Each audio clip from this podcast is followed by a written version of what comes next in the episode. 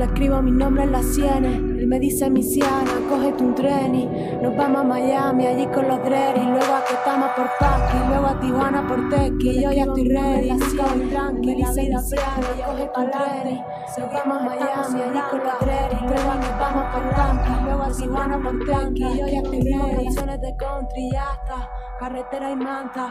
Contigo no hay miedo, cariño, donde tú quieras, donde sea tú manda. Que sabes que soy muy flamenca y me da lo mismo Kentucky que Holanda.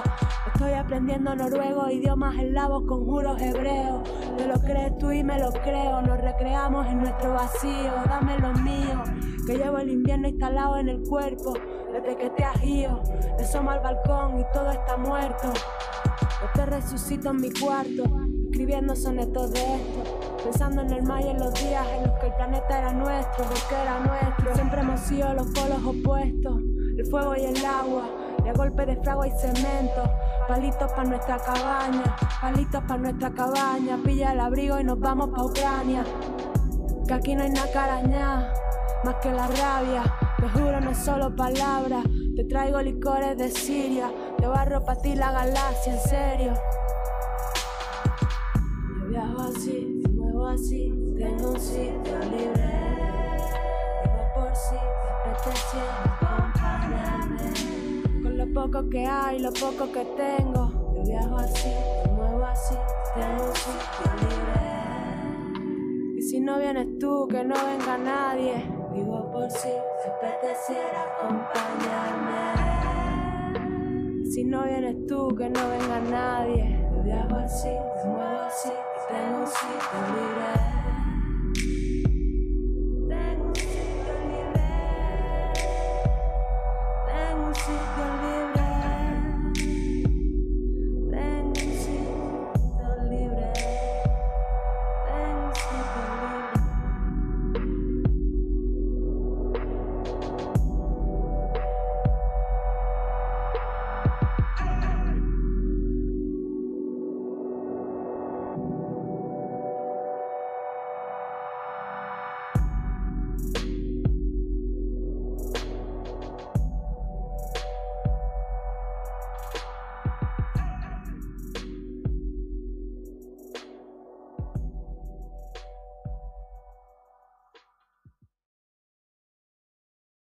Bueno, y esta, como muchos habréis descubierto, eh, no es otra que Gata Katana.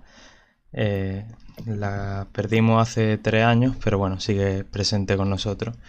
Eh, bienvenido y bienvenida a este nuevo programa de Café en Andaluz, estos cafés de cuarentena que tenemos en directo y en esta ocasión, especialmente interesante, tenemos con nosotros a Virginia Piña, que es portavoz del SA en Jaén y miembro de Mujeres Andaluzas que hacen la revolución, además de articulista en diversos medios como El Salto o La Poderío o el Portal de Andalucía.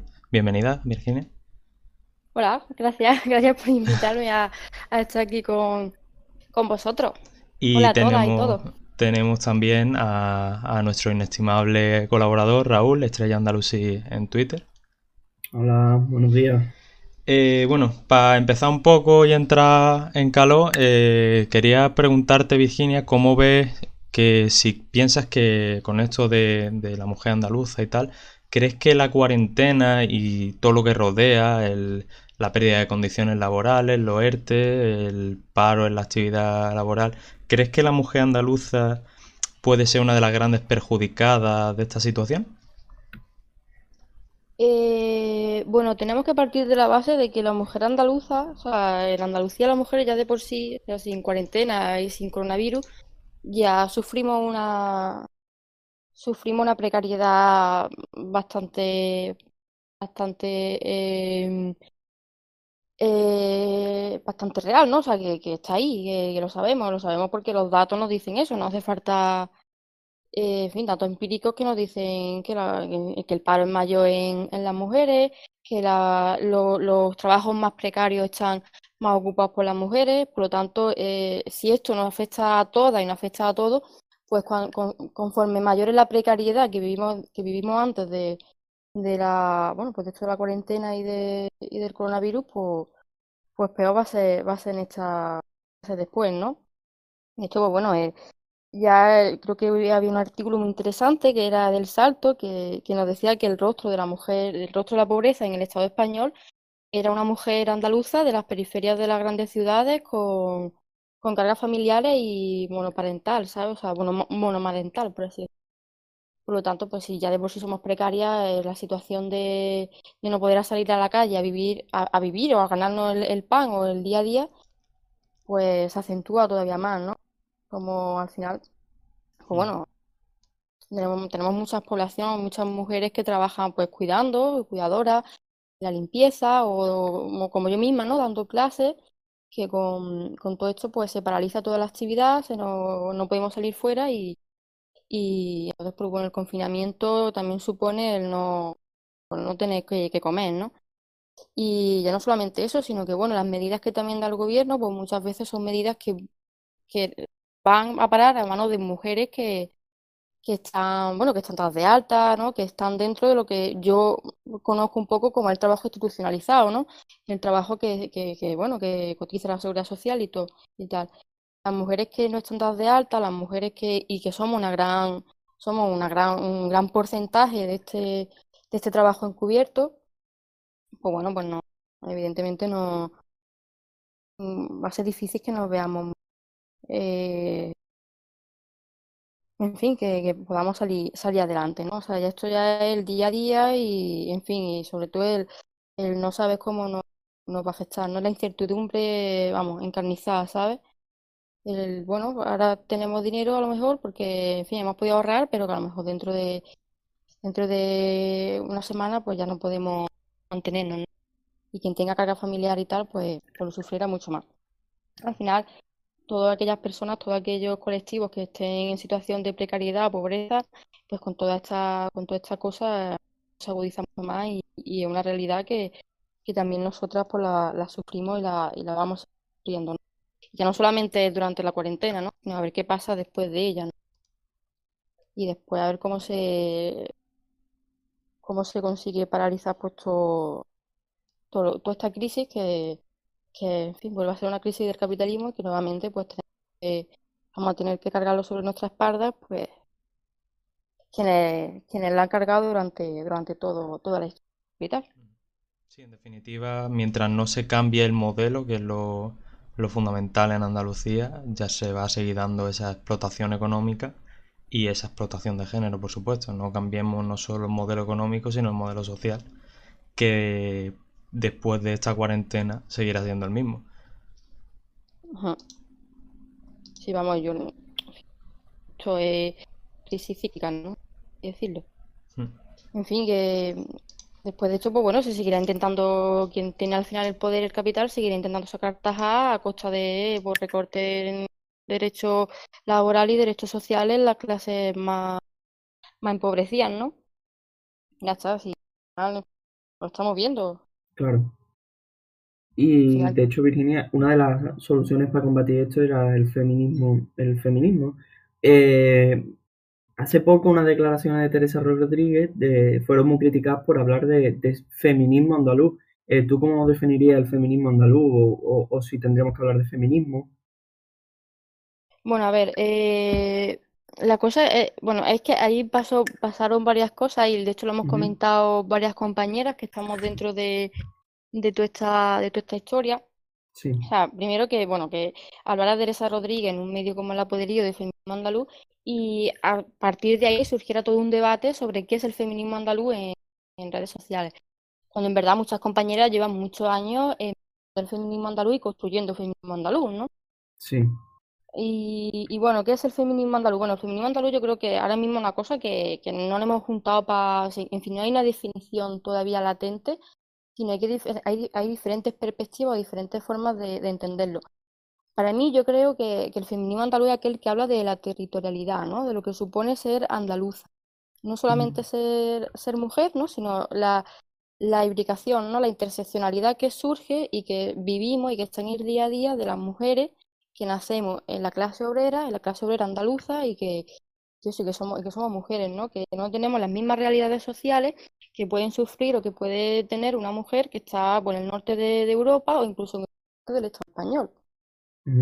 ¿No? Entonces, pues bueno, como se dan diferentes realidades y diferentes formas de combatir pues la, las opresiones o los dolores de cabeza como, o de barriga, como dice Pastora Filigrana, yo creo que hay que dar diferentes también soluciones, o por lo menos eh, situar eh, los conocimientos y situar las soluciones, ¿no? Si Andalucía, pues, para mí, por ejemplo, ¿no? Eh, o, en fin, si Andalucía tiene 4 millones de hectáreas, hectáreas cultivables, hectáreas de cultivo, hectáreas de campo, pues a lo mejor una de las soluciones para mm, dar comida o dar mano de obra o dar trabajo, no sé, sería pues quizá que, que toda esa, todas esas tierras puedan estar en manos de trabajadores y trabajadoras. Sería un, para mí, ¿no? Sí. Entonces puedes poner la, la, territorialidad, es poner el, el discurso de, de, los privilegios que surgen a raíz de, esta, de estas territorialidades dentro de, del debate. Claro, al fin y al cabo, sí, perdón. No, sí, sí, sí. Ah, no, decía que al fin y al cabo es adaptarse a las condiciones de periferia, ¿no? que, que, que tiene Andalucía. Claro, exactamente. Exactamente. Claro, a raíz de esto, es lo que veníamos diciendo, a raíz de esto, pues de que Teresa Rodríguez dijera que ella sí creía en un feminismo, en un feminismo andaluz, surgieron diferentes debates o discusiones sobre qué era ese feminismo andaluz, ¿no? Y de hecho surgieron contestaciones bastante, yo creo que bastante insultantes o, o, creo que para las mujeres de Andalucía, ¿no? Hay respuestas que la verdad que dejaban mucho que desear en cuanto a empatía y en cuanto a, necesidad de entendernos y de entender qué es lo que, lo que hablamos. ¿no? Pues no Recuerdo una contestación de una mujer de Twitter que, bueno, esto que era poner coño y neta.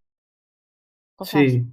bastante, en fin, insultantes. La cosa es que, bueno, nosotras sí, no es dejar de lado el feminismo, no es ni siquiera, por lo menos desde mi punto de vista, construir otro feminismo diferente al, sino a lo mejor es eh, saber aplicar que se ha construido a la situación de periferia de la situación de, de, todo lo que implica ser, ser andaluza.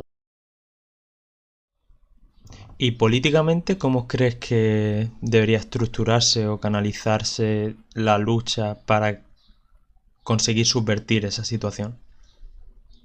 políticamente refiere institucionalmente. O orgánicamente, a lo mejor pues ya que está el papel que podría tener el Sindicato Andaluz de Trabajadores, un partido político o por supuesto institucionalmente si se llegase a, tener capacidad para ello.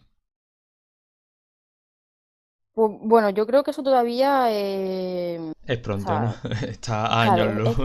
queda camino. Yo de todas formas tampoco te creas tú que yo soy muy, yo o sea, no soy muy fan o muy propensa a que necesitemos una canalización dentro de organizaciones ya estructuradas, ¿no? Yo siempre lo he pensado y siempre lo voy a pensar que si queremos hacer feminista algo, es simple llanamente hace falta eh, aplicar ese feminismo dentro de, la estructura.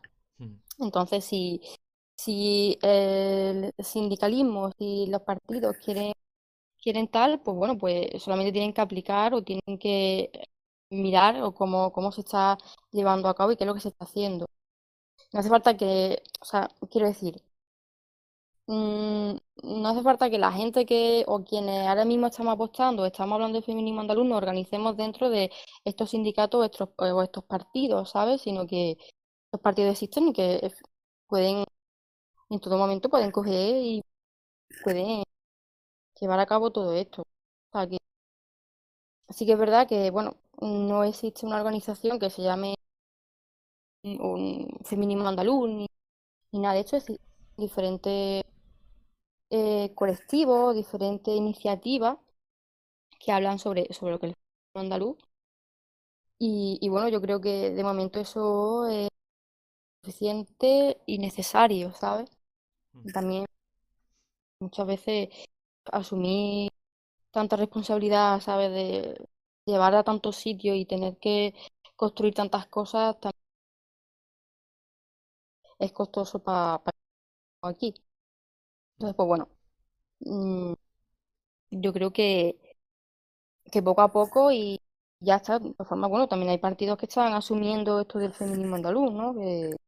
Y que han asumido, la escena andaluza lo asume, Adelante Andalucía lo asume, o por lo menos, no sé, hay un guiño, ¿no?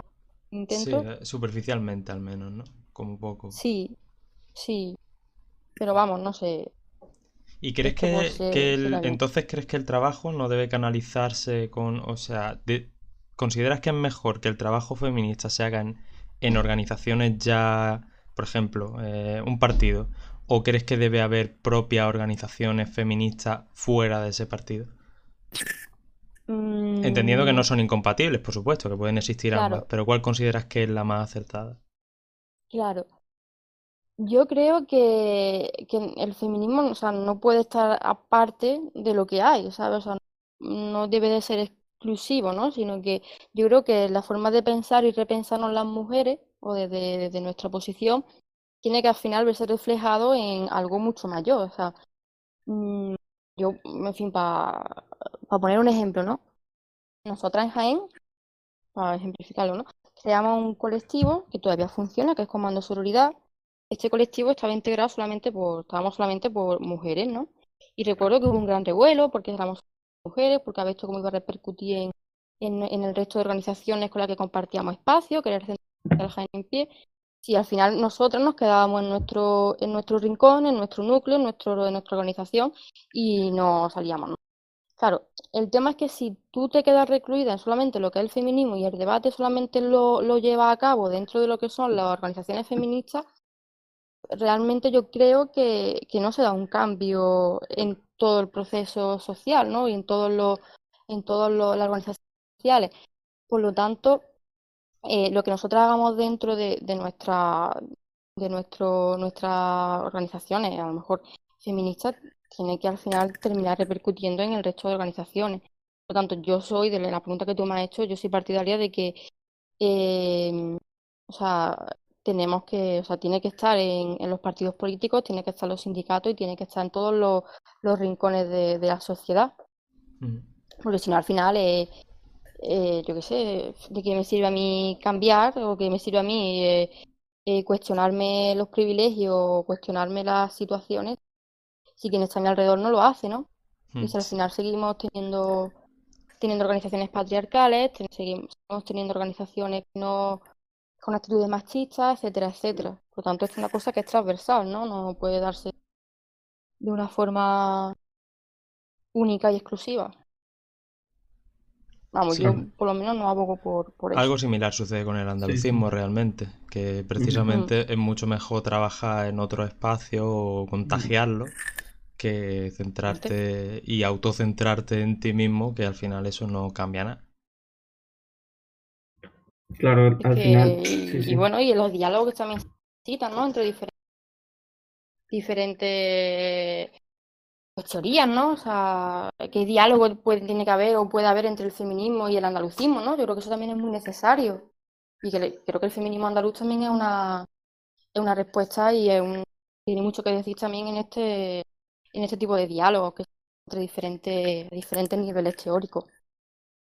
Entonces al final lo dejamos solamente en una teoría o en una, pues, yo qué sé, no sé hasta qué punto eso al final termina repercutiendo en lo que nos queda.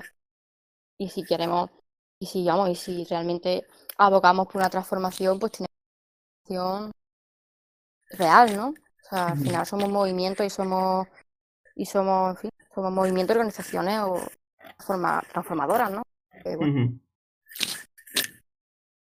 Y. Ay, viendo agua. Ah, perdón, vale. Eh, no, decía que, por ejemplo, eh, el perfil de la, de la mujer eh, de la pobreza en el Estado español es una mujer, ¿no? Madre que vive en la periferia y, y, y de clase trabajadora, ¿no?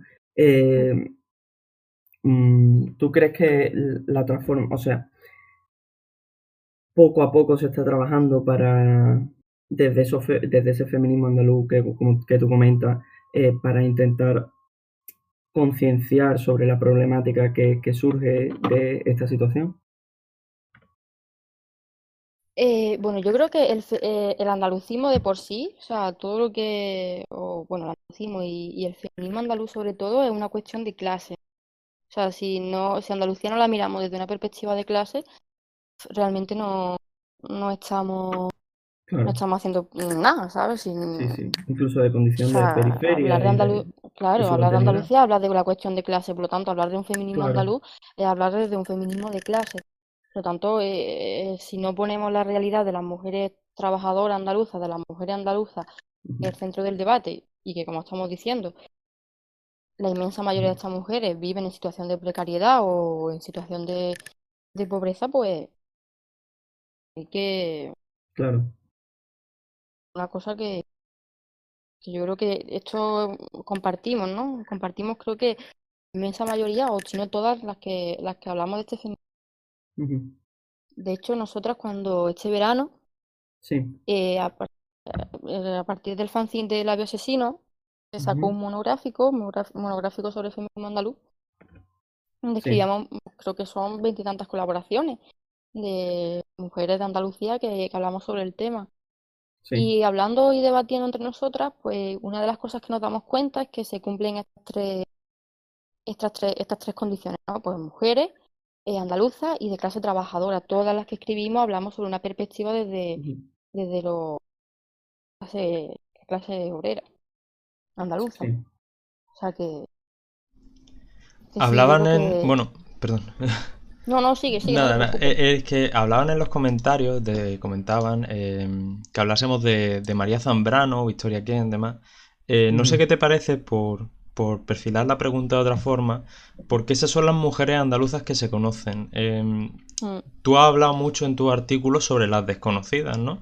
Incluso en la historia de Walada, de la madre de, de Boabdil, que no recuerdo el nombre ahora mismo, precisamente hay síntomas de, de ese desconocimiento que tenemos de la mujer andaluza trabajadora o, o inclu- o no trabajadora, pero en la historia, y que solo nos quedamos con perfiles que obviamente tienen que ser valorados, María Zambrano o Victoria Ken, bueno, Victoria Ken habrá que ver qué valoración se hace sobre ella, pero hay un gran número de mujeres andaluzas que han contribuido o han tenido un papel circunstancial en la historia o no lo han tenido, pero sí en su círculo, en sus pueblos, en sus comunidades.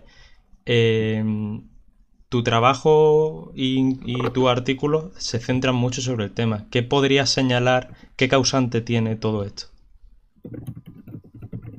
Eh, bueno, mm, lo de María Zambrano y Victoria Ken, yo, lo que tú has dicho, yo también creo que es necesario rescatar la figura de todas las mujeres andaluzas. Es decir, porque yo, bueno, parto de, dos premisas básicas. Primero, que la mujer de por sí está, ha sido, eh, ha sido invisibilizada a lo largo de la historia de la humanidad, que somos la, hemos sido la mitad de todo, pero hemos sido la mitad desconocida, la mitad invisibilizada y la mitad que nunca ha estado presente en ningún tipo de, de hecho, que eso, eso es así. Y luego, esa es una de las partes, y luego la otra parte es que además de ser mujeres como andaluzas, que somos, como he dicho, mujeres que vivimos en las periferias, periferia de Europa, la periferia de- del Estado español, mm, el tema de la invisibilización ya no es solamente mujeres, sino que también es por andaluzas. Eh, es cierto que yo, por ejemplo, María Zambrano y Victoria Ken, mm, nunca he hablado mucho de ellas porque entiendo que, al, que son personajes o son personalidades que sí han tenido cierta mm, visibilización histórica debido pues, a sus papeles. Bueno, María Zambrano, filósofa que es, y así, o pues, en fin, hay documentos que, que están ahí de ella. Y Victoria Ken, pues bueno, su trabajo y su, y su, y su vida, pues ha sido bastante conocida. Que a mí, ¿no? Muchas cosas de las que me llamaba la atención cuando yo empecé esto es que, es que también cuando son mujeres, por así decirlo, ilustres, muchas veces también cuesta situarla en Andalucía. Mi Victoria Kemp pues, me, me- o sea, desconocía que fuese, que fuese malagueño, que hubiese sido diputada por Jaén, ¿sabes? Y bueno, María Zambrano la conocía o la conocemos, pero a cuesta situarla en, como, claro, como malagueña, ¿no? Porque no han vendido la, no, han o sea, no, no situamos a la mujer andaluza como una mujer que pueda ser, no pueda, que pueda ser creadora. se Pero bueno, más allá de eso, estas sí, mujeres, No, decía que, que, se sitúan muchas veces en el imaginario colectivo como mm, mujeres como que han vivido en Madrid, pues se sitúan como madrileñas. Sí, sí, sí, claro, claro, claro. Eh, o sea, una filósofa, una, una de las mejores filósofas en la historia de, del Estado español, andaluza, ¿sabes? No, el otro día, bueno, ahora mismo estoy leyendo un libro que también un poco que orientalismo de, de, Eduard, de, Said y, hablaba de Averroes, ¿no? O sea, que Averroes aparecía en, en la escuela de Atenas de Rafael, fresco pintado en el, en el siglo XV y XVI, ¿no? Y, era un cordobés que pasa de largo en la historia de la filosofía cuando la estudiamos en, en el instituto, ¿no? Pasa un poco eso. de andaluza, pues siempre cuesta situarte en, Andalucía. Y, y luego, pues bueno, además de todo esto, que ha sido, que no ha sido diputada, o que no ha sido filósofa, que no ha entrado dentro de las grandes escuelas, que no ha sido una mujer de la modernidad, no, que ha sido cantadora o bailadora flamenca o ha sido jornalera o has trabajado en, en la tabacalera y cosas así, pues encima cuesta mucho más o ha sido una militante de izquierda, ¿sabes? Pues cuesta muchísimo más pues hablar de ella, ¿no? Luego, pues bueno, también quienes somos militantes, llevamos muchos años militando, también sentimos un poco una falta de, de, de referente femenino.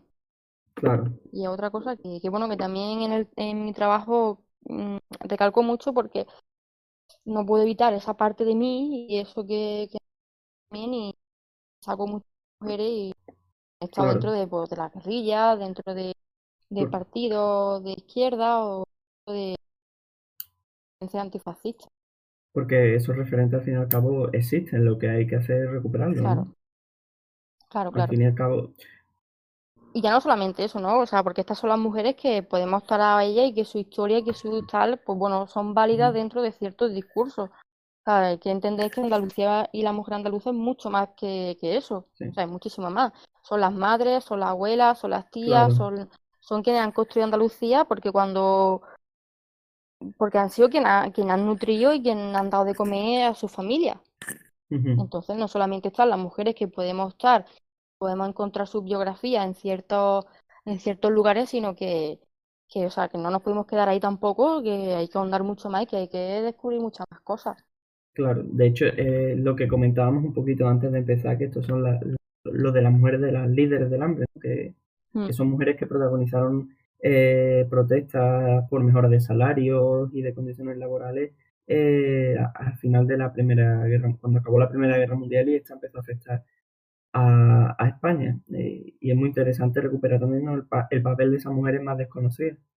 Claro, sí, sí, pero es que incluso quienes no salieron a la calle a luchar, ¿vale? Quienes no protestaron, quienes no, no sé, no protestaron según el imaginario que tenemos todas, o sea, también merecen un reconocimiento, también merecen que se hable de ellas, ¿vale? O sea, no solamente... Lo que pasa es que, claro, nosotras llegamos donde llegamos. Sí, sí. Pero que, que, lo que quiero decir es que, en fin, que esto es muy amplio y que, que hay mucha, mucho desconocimiento porque, porque la mujer siempre, siempre ha estado en ese plano de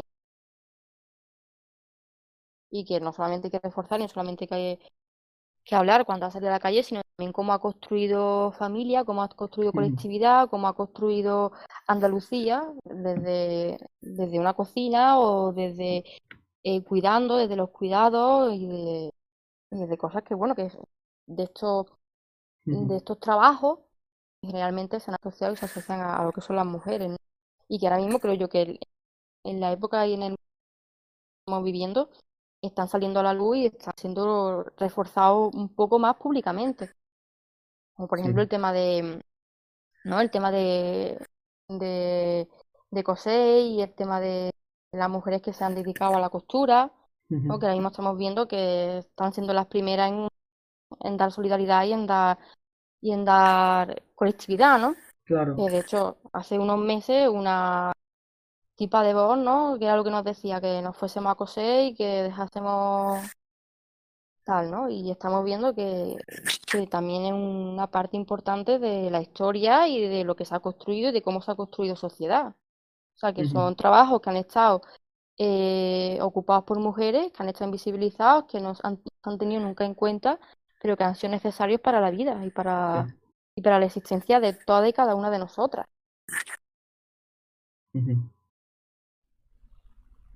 Que, que, lo tenemos, lo tenemos todos.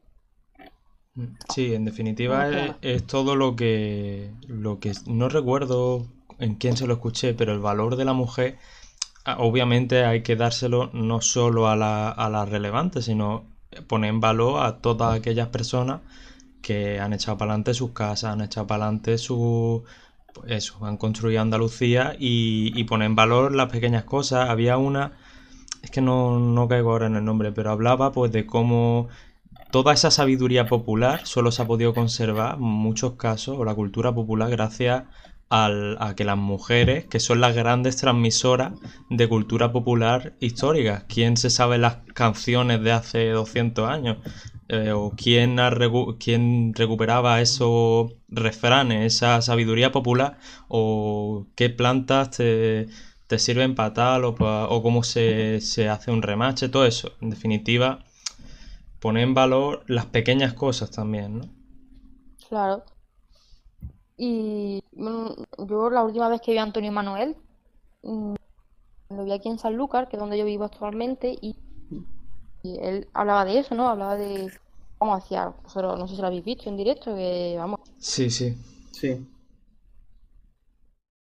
Pues, en fin, él terminaba hablando pues de su, de su abuela, ¿no? De cómo su abuela había estado todo el día cuidando la casa, manteniendo la casa, yendo a trabajar, eh, participando en, las cosas colectivas del pueblo y como al final ella, pues bueno, en la lápida cuando ella murió, pues ponía el nombre de su abuelo y ella desaparecía de la historia, ¿no? Y desaparecía su nombre de, todo el proceso histórico que, ella había, había mantenido.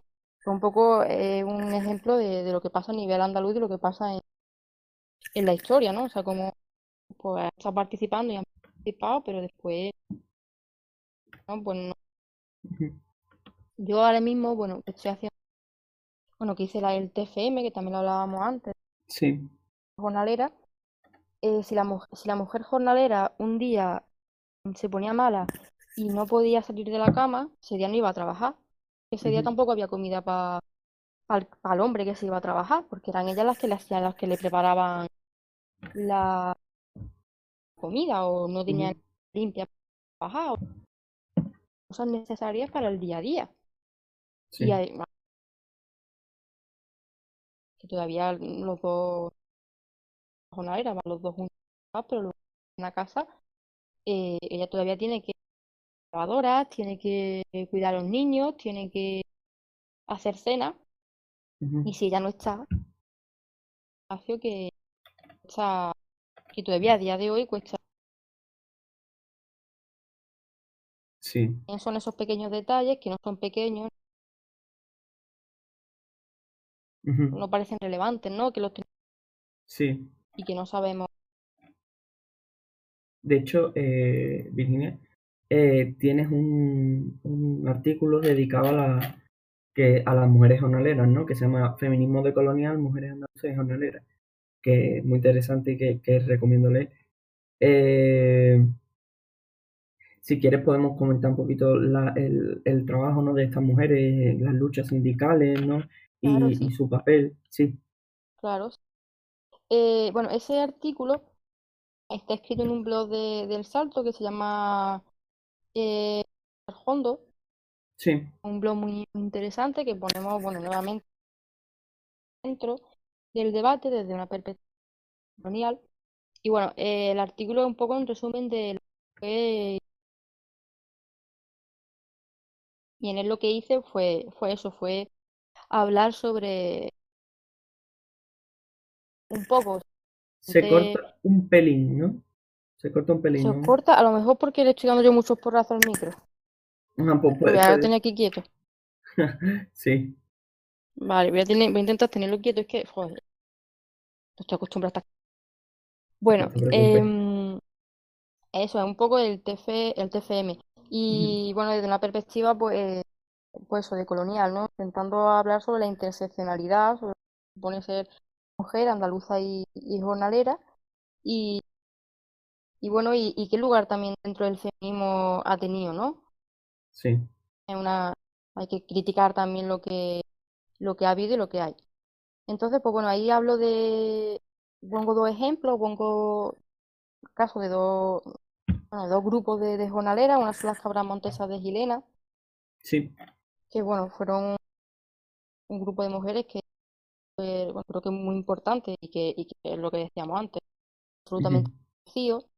Ella era una mujer que bueno que estaban, eran jornaleras, ¿no? Trabajaban o sea que, bueno, como sabemos, el tema del jornalerismo es un trabajo temporal, ¿no? Que vas de campaña en pues eh, eh, ella se tiraba largos largos periodos sin, sin tajos, sin jornales. Y era- bueno, eso pasaba en Andalucía. Entonces, pues bueno, el gobierno en esa época, los años 78, creo, 79, Sí. se creó lo que era el empleo comunitario. El empleo comunitario pues, era un- unas subvenciones que iban a entrar al ayuntamiento para que los ayuntamientos pudieran contratar a los jornaleros que en ese momento pues, no estaban en los tajos o que no estaban trabajando, que pudieran ganar un dinero. Era un trabajo, la verdad, un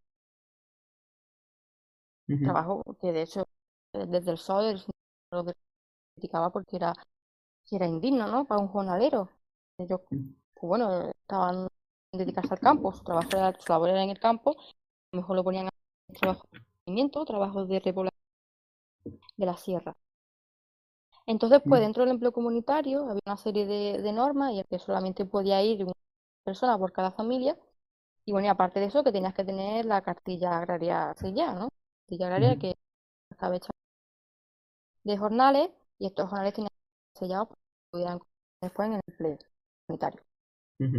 ¿Qué pasaba? Que quién iba, quién solía tener la cartilla agraria? Por el cabeza de familia y el cabeza de familia siempre era un hombre.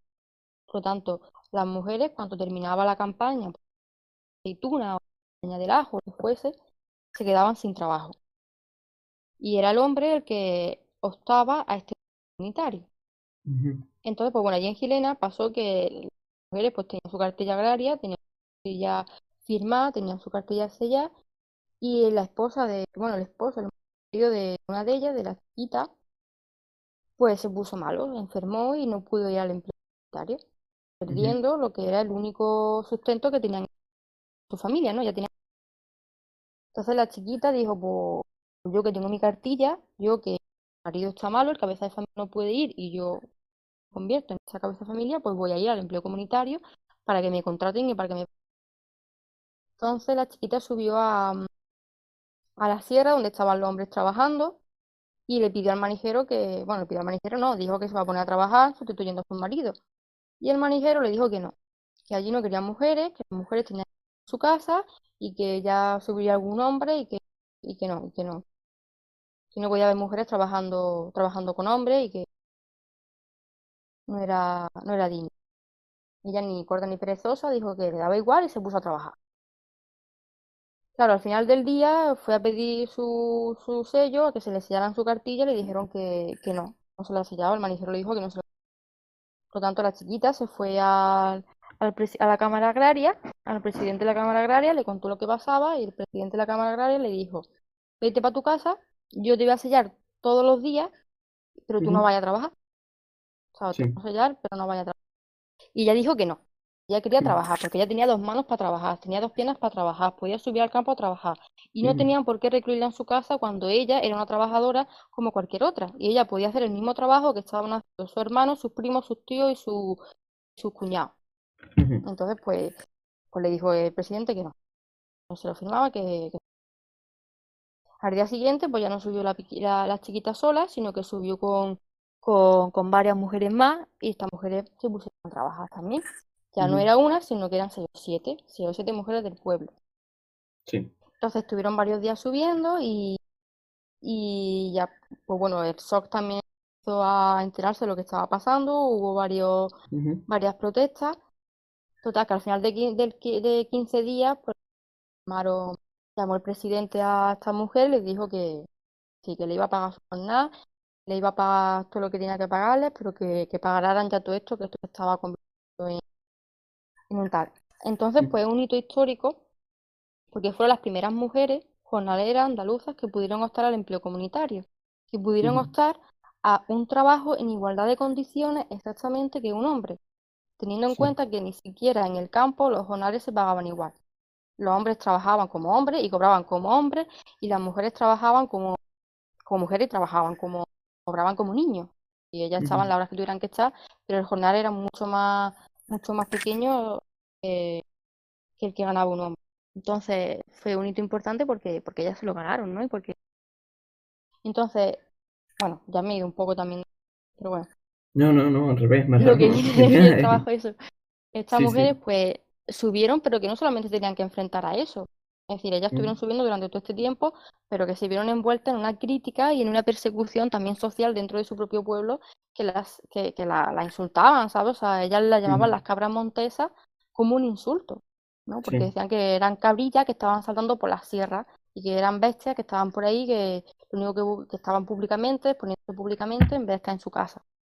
De hecho, una de ellas, Margarita, una de las cosas que cuenta, creo que a, la a una compañera mía, a Candela, en otro trabajo fin de máster, le, cu- le cuenta que, que ella iba por la calle un día y le y con, con un profesor, con un maestro, que le dijo que que qué estaba haciendo, que si no, se le, si no le caía la cara de vergüenza estar subiendo allí al Tajo y estás quitándole el trabajo a los hombres, Sí. ¿no? Porque también había esa concepción de- del empleo, el trabajo en el campo era un trabajo de hombres, no era un trabajo de mujeres.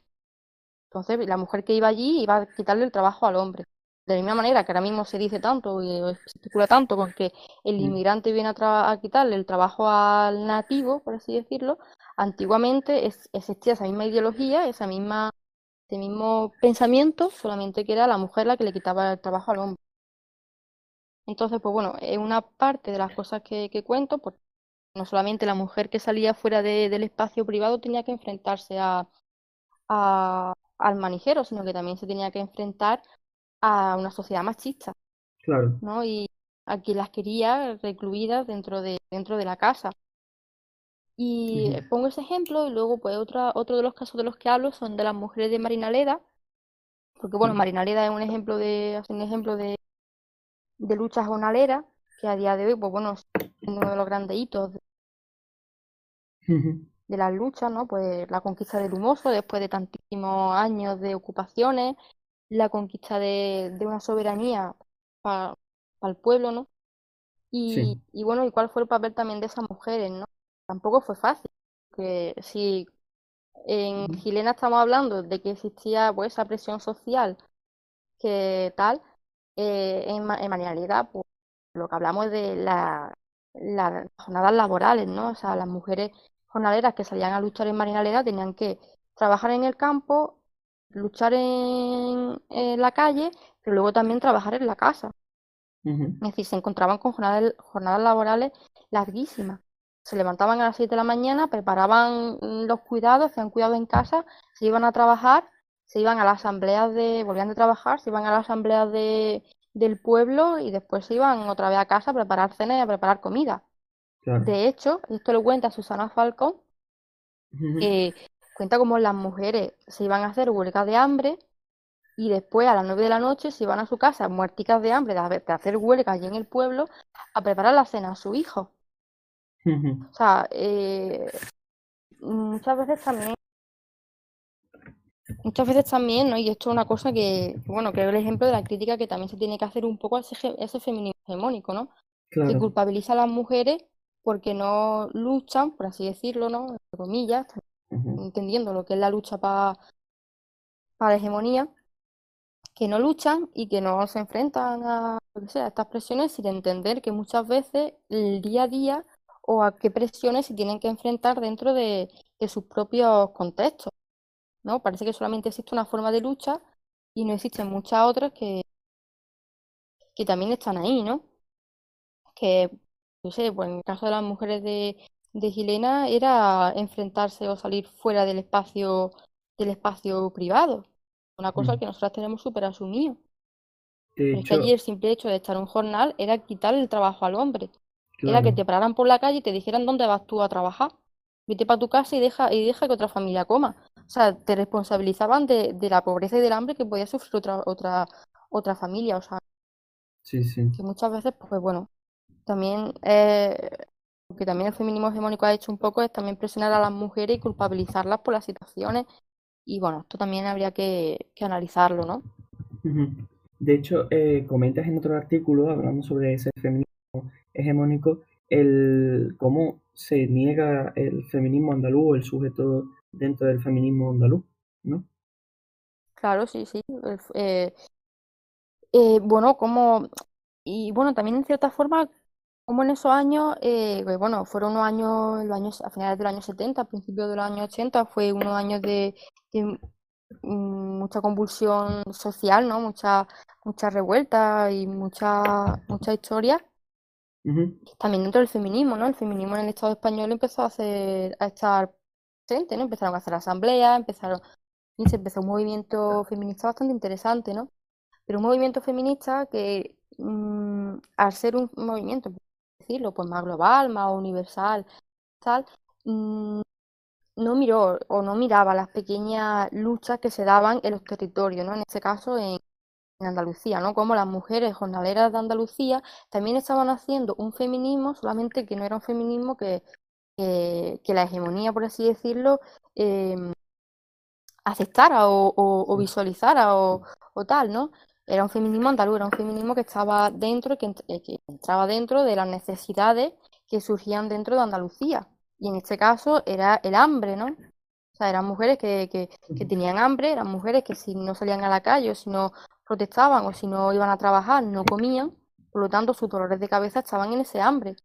Lo cual no quiere decir que al mismo tiempo que luchaban por comer, no luchaban por, por también una igualdad real, ¿no? Y que muchas veces, pues bueno, si no, si no tiene o si no pone el foco dentro de, de estas nociones que nos da el feminismo, pues dentro de, no te dan el carnet. Sería, sería interesante porque el feminismo andaluz, más o menos lo has definido muy bien, pero eh, tu estudio y todos tus trabajos se centran en una perspectiva decolonial desde hmm. el feminismo andaluz. ¿Cómo crees que se vincula la causa nacional de Andalucía a la causa feminista, eh, explicado en el sentido de cómo atraviesa la, causa nacional también a la mujer andaluza? Mm, pues vale. Eh, bueno, esto se ve, por ejemplo, cuando sabemos que somos productores, bueno, primero porque em, existe una, una distribución de la riqueza que en Andalucía pues brilla por su ausencia, ¿no? Es decir, el Estado español tiene una serie de, riquezas que produce en sus territorios que distribuye y que dejan a uno por debajo de otros, ¿no? O sea, lo vemos cuando, por ejemplo, en Andalucía tenemos la producción de algodón eh, más alta de todo el Estado, como por ejemplo puede ser un... creo que está en más del 90% del algodón que se produce en el Estado español, pero que no tenemos industria textiles, ¿no? Es decir, la riqueza sale de aquí, pero termina repercutiendo fuera de aquí, ¿no?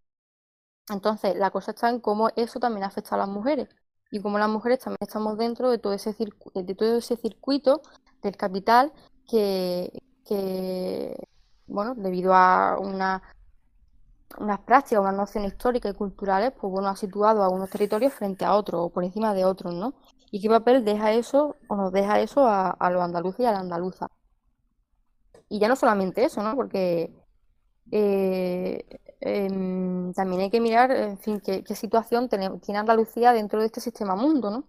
Es decir, cómo mm, nos vertebramos cuando, por ejemplo, en el tema del campo o el tema del aceite, que, que yo es lo que más, más controlo, en Andalucía producimos un aceite que no podemos consumir. Un aceite que te sale a 30 euros la garrafa de 5 litros que solamente pueden consumir fuera de nuestro, de nuestro territorio, ¿no? o fuera de, nuestra, de nuestro círculo cercano.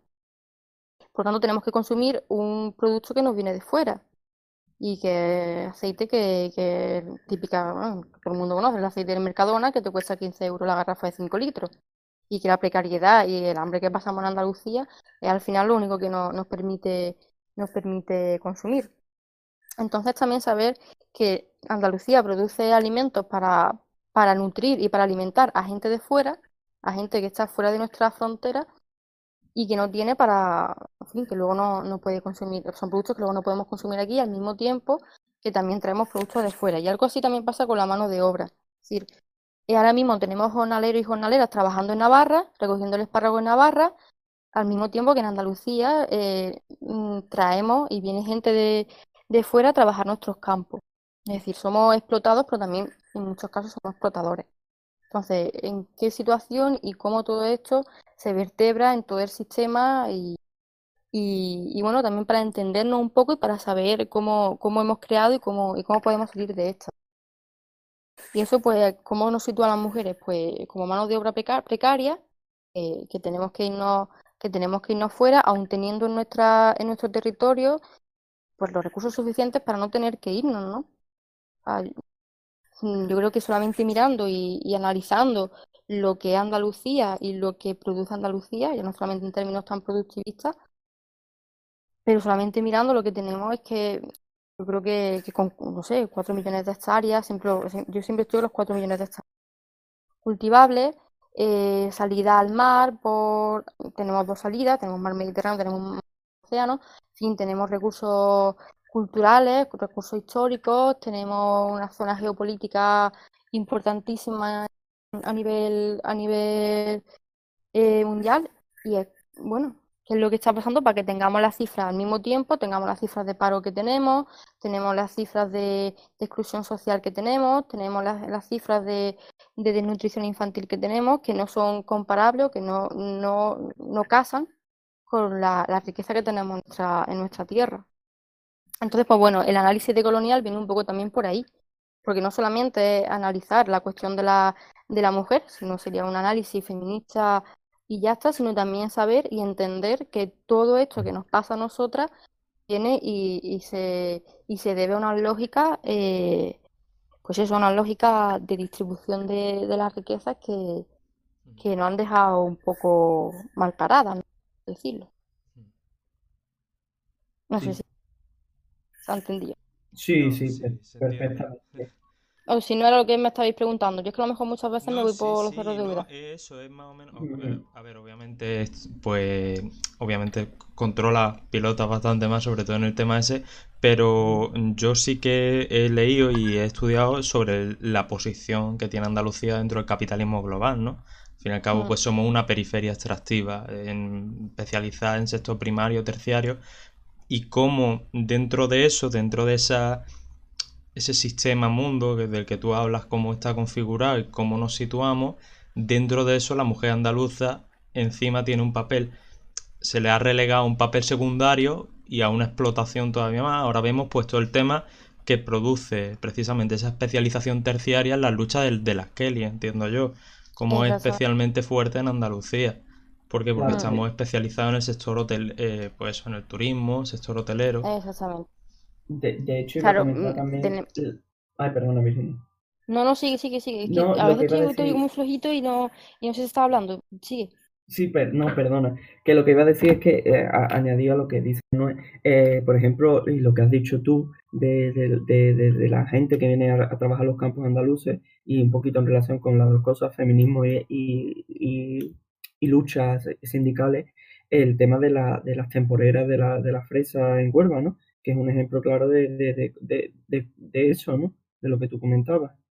Claro, exactamente. O sea, la perspectiva de colonial no solamente nos tiene que situar en que, de que, o sea, no solamente nos tiene que enfrentar a, a, las situaciones de, bueno, de opresión, por así decirlo, de, de tal, sino también en la situación de privilegio que podemos estar, ¿no? O sea, que Andalucía no estamos permitiendo el lujo, entre comillas, ¿no? O sea, de, traer a gente de fuera y, y explotarlas, porque son más vulnerables a la hora de poder sacar una rentabilidad económica por parte de, de, quien se lucra de estas cosas. O sea, eh, la situación de las temporadas de, de Huelva, que bueno, que no es una cosa novedosa, sino que es una cosa que lleva pasando muchísimo tiempo, o sea, eh, no, no se debe a, a un, ¿sabe? A, no, ayuda, no es una ayuda humanitaria, ¿no? O sea, se hace por una razón de explotación laboral y explotación, eh, en muchos casos también sexual, ¿no? O sea, eh, y además se hace mm, con el consentimiento de, pues, de una Junta de Andalucía, se ha hecho con el consentimiento de esta Junta de Andalucía y del Ministerio de Trabajo, ¿sabes? Que son quienes también facilitan la entrada de, estas mujeres sin, pero sin ningún tipo de recurso al cual agarrarse para poder denunciar lo que les pasa, ¿sabes? O sea, Claro. eh, eh, en las temporadas de Huelva yo creo que se refleja y es el reflejo de, de la mm, de la vulnerabilidad más, más absoluta que se puede dar en nuestra tierra, dentro del mundo laboral. Es el caciquismo en el siglo XXI. Sí, sí, sí, sí, exactamente. Pero bueno, Mm. eh, está allí en Huelva, pero también está en Almería. Claro. Eh, Almería es 70 veces más grande que, Sí, que sí. Huelva. Te va a las naranjas en Córdoba y pasa, te va a la aceituna en Jaén y hemos visto este año la- lo que se ha liado, que, que había, o sea, que es que todos los años ahí muere gente, ¿sabes? Sí, Es que no es una cosa, en fin, que no son, que es un debate que tiene que entrar y que, y que debe, de que debe de darse, porque es que se están dando situaciones de esclavitud y además con, con la generosidad y con, y con el beneplácito de instituciones públicas, ¿sabes? O sea, es una cosa que, que es muy fuerte y que hay que, que hay que, que hay que replanteárselo también, ¿no? Como, bueno, ahora mismo pues se está viendo que, que está diciendo que no existe mano, que no hay mano de obra que quiera trabajar el campo, por lo tanto vamos a, a dar papeles y vamos a, bueno, a dar papeles y no a otorgar permisos de, de trabajo. Sí, Eso en verdad tampoco es cierto. O sea, claro que existe mano de obra andaluza para trabajar estos campos. Lo que no existe es mano de obra andaluza trabajar, para trabajar los campos que acepte las condiciones de trabajo que están dando los manijeros y que están dando los patrones. Eso es lo que no hay, ¿no? No, claro. o sea, ir al campo a trabajar, recoger fresas por 40 euros o 40 euros jornada o 30 euros jornada, Ujú. eso es un, es una estafa, ¿sabes? Sí, sí. Entonces, pues es sacarle provecho a todo, a lo, a lo mínimo y, y ya está, ¿no? Y las situaciones, bueno, también lo hemos visto, ¿no? Las denuncias que están llevando las jornaleras en Huelva, de que no ha- de que en los asentamientos de jornaleros no hay agua. Sea, ¿cómo puede en mitad de una pandemia mundial no dar recursos mínimos como, se- como es el agua en, cual- en Sí. todos los rincones donde, donde, eh, donde existe esa necesidad, ¿sabes? O sea, es, es ya, vamos, es, es el, el no ser humano, ¿sabes? El- vamos, es, es brutal. Totalmente. Y una pregunta final de- que nos dejan por el chat que dice que qué medidas se podrían tomar o propuestas para paliar o mejorar la situación de la que estamos comentando. ¿Cuál, En la de las general, del campo mujeres andaluz. Sí. en general o las de las mujeres que vienen de Marruecos? Eh, en general, o sea, de la mujer y de, del campo andaluz y de, de todo, sí. Bueno, a ver, nosotros, a ver, yo Muy voy a general, sí. lo- en fin, yo voy a hablar de mi libro un poco, ¿no? Y nosotros en Jaén lo que hicimos para paliar esta situación fue ocupar fincas. Claro. A ver, nosotras a cuatro kilómetros de Jaén existe un cerro, el cerro, bueno, existe un cerro, bueno, un cerro, existe una finca, que es la finca de la Guardantero, que son Ujú. 70 hectáreas, 70, 70 hectáreas, o sea, que son más de 7.000, 8.000 olivos, estaba en situación de absoluta, absoluto abandono, ¿no? Que estaban en manos de un banco y de un fondo buitre. Es decir, Ujú. Y lo que hicimos fue ocupar eso y trabajar la tierra y coger la aceituna y vender el aceite. O sea, hay mu- y como eso hay muchísimo campo en Andalucía que está dentro y, de, y está funcionando para el acaparamiento de, mm, de capital, ¿no? El acaparamiento de tierra y el acaparamiento de, de, de inmuebles por parte de fondos buitres, fondos buitres extranjeros y, y, y bancos y, y eso. Entonces, ¿qué es lo que nosotros, o qué es lo que yo, tío, y la ocupación es fundamental, pero claro, también entiendo que no es una cosa sencilla para todo el mundo, ¿no?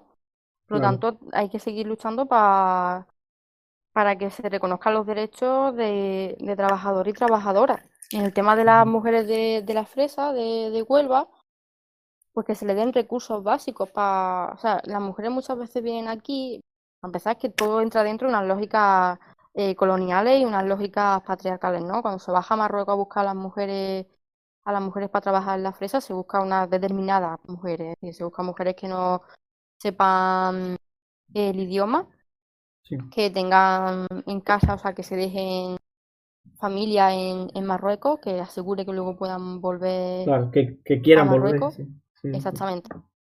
Y en fin, se te busca una serie de requisitos. Que esto, esto, que no sea así, ¿no? O sea, eso es lo primero. Lo segundo, que cuando vengan aquí, vengan sabiendo que van a trabajar. Muchas vienen, o sea, las traen y bueno, pues si llueve no cobran, si no hay trabajo no cobran, las tienen ahí en, en metidas en, en fin, en banquetas de estas de, de obra, de que no son ni siquiera espacios dignos para vivir. En fin, pues todo esto que se regule, ¿no? Y que haya inspectores de trabajo, que haya más inspecciones en los campos andaluces, eso es fundamental también. Claro. Que se vea qué es lo que está pasando y, y, y cómo puede ser que, fin, que como ha pasado este año en Jaén, cómo puede ser que, que un chaval muera de un infarto en mitad de una, de una finca y que se le deje tirado en, en la puerta de un hospital? ¿Cómo puede pasar eso? Sí. ¿Cómo puede pasar que un capataz o que un manijero o que un patrón le corte la pierna a otro a un trabajador? Porque, ¿o qué, pue- o qué pasa para que en los, en los invernaderos de, de Almería se le pegue una paliza a un trabajador porque quiere cobrar su, su, su salario, ¿no? Lo que le corresponde, su jornal completo. Pues eso también, bueno, por una falta de, de inspectores de trabajo y que no poco interés. Es que, que esto funciona así también. Para que uno se enriquezca siempre tiene que haber otro que lo pase mal. Si es que... Sí. Y eso en los campos funciona así también. Para que saque más por el que tiene el, el olivo, porque lo trabaja tiene que cobrar menos. Ujú. Es pues bueno, que todo esto también se tiene que regular. Claro. Pues, mm, Virginia, no sé. vamos concluyendo, que ya Ah, ya, llevamos... ya se nos ha pasado la hora. Ya se nos ha pasado. se nos ha Yo pasado pensaba ya. que hablaba poco. Eh, a mí también se me ha pasado volando, sinceramente. Eh, que muchísimas gracias por haber estado aquí con nosotros, hoy hablándonos y enseñándonos acerca del feminismo andaluz y de la situación del campo andaluz. Pues nada, pues como siempre, pues gracias a vosotros por, por- primero por la iniciativa, tío, por, por poder tener acceso a, a esto, a lo que comentamos y todas estas cosas. Y nada, pues que muchas gracias también por invitarme, yo encantada. Fíjate, se me ha pasado volando. Joder. Gracias a ti y también muchas gracias a Manu eh, por estar aquí con nosotros, como siempre, Yo encantado. Eh, y muchas gracias también a los que nos escucháis y esperamos que nos veamos en el próximo programa. Muchas gracias y un saludo. Saludos. Venga, hasta luego.